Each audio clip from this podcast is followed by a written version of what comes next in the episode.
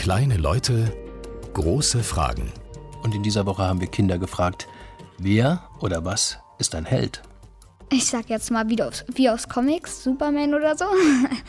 oder aus Fernsehserien. Zum Beispiel jetzt auch, keine Ahnung, mein Vater, der hilft mir in manchen Sachen. Dann bezeichne ich ihn so als Held sozusagen. Ich denke, Leute, die besonders nett sind und besonders gute Sachen machen, halt jetzt nicht so auf Comicfiguren nur bezogen, aber halt auch so zum Beispiel Leute, die arm helfen und so. Also ich finde, ein Held ist jemand, der anderen hilft und der aber auch über seine eigenen Grenzen manchmal, also im positiven Sinne, hinauswächst und ähm, Sachen macht, wo er eigentlich gedacht hat, dass er sie nicht schaffen kann. Für mich ist eine Schwester sogar ein kleiner Held, sage ich mal.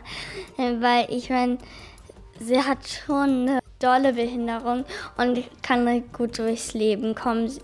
Ähm, und ist jetzt schon in der siebten Klasse und alles dahinter lief einfach gut. Also ich finde, eigentlich jeder Mensch sollte einmal in seinem Leben ein Held gewesen sein, weil ich finde, man sollte anderen Menschen was Gutes tun, man sollte ihnen helfen können und dazu muss ja jetzt nicht gehören, dass man mit Düsenantrieb durch die Galaxie fliegen kann, sondern dass man halt auch jemandem helfen kann, wenn er gerade in einer Situation steckt, die er vielleicht nicht so schön findet und dass man dann sagen kann, lass den mal in Ruhe, der braucht jetzt mal ein bisschen Auszeit und ich finde, das schon zu machen, das ist schon eine kleine Heldentat.